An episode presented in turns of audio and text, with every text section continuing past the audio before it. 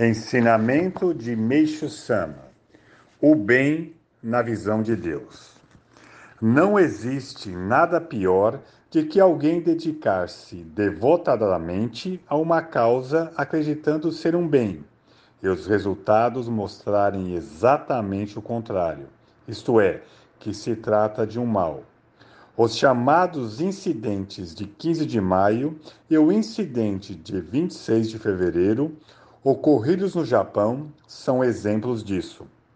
Existem casos extremos em que as pessoas importantes agiram acreditando que se tratava de uma boa e correta ação, apostando a própria vida, mas obtiveram resultado às avessas. Incluem-se nessa situação aqueles que recentemente foram condenados e executados como criminosos de guerra Ressalto ainda um pecado que geralmente passa completamente despercebido. Há indivíduos que se devotam à prática de uma teoria, julgando-a maravilhosa.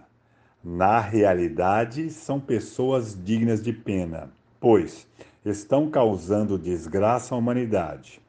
Logicamente, tais criaturas estão sendo manipuladas pelos espíritos malignos mas, por terem o cérebro moldado pela ciência, certamente não tem como perceber a situação.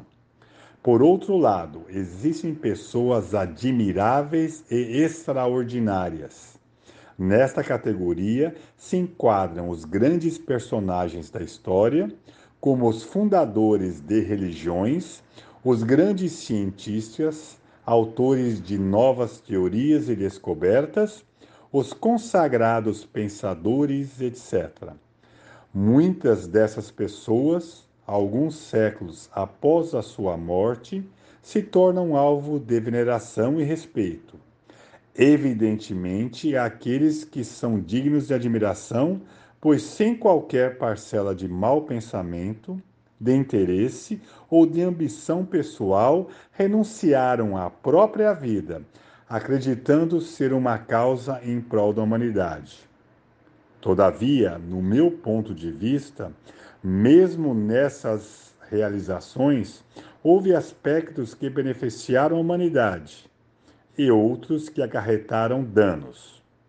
Por esse motivo, a meu ver, não são poucos casos em que é impossível determinar méritos ou deméritos.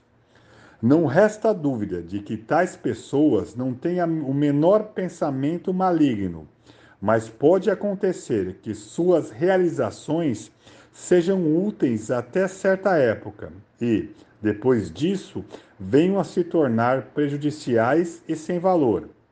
Isso também pode ocorrer com cientistas e religiosos. É comum ouvir falar de casos de religiões que eram magníficas na época da sua fundação, mas com o passar do tempo perderam o foco e surgiram dentro delas conflitos religiosos degradados, etc., tornando-se perniciosas. Fato idêntico ocorre na ciência. Mesmo certas descobertas que inicialmente encantaram o mundo, muitas vezes, com o passar dos anos, podem vir a ser nefastas. Em suma, tudo faz parte do plano do Supremo Deus. Para impulsionar a cultura, o bem e o mal entraram em conflito. A luz e a escuridão, o belo e o feio se misturaram, e a cultura aproxima-se passo a passo do ideal.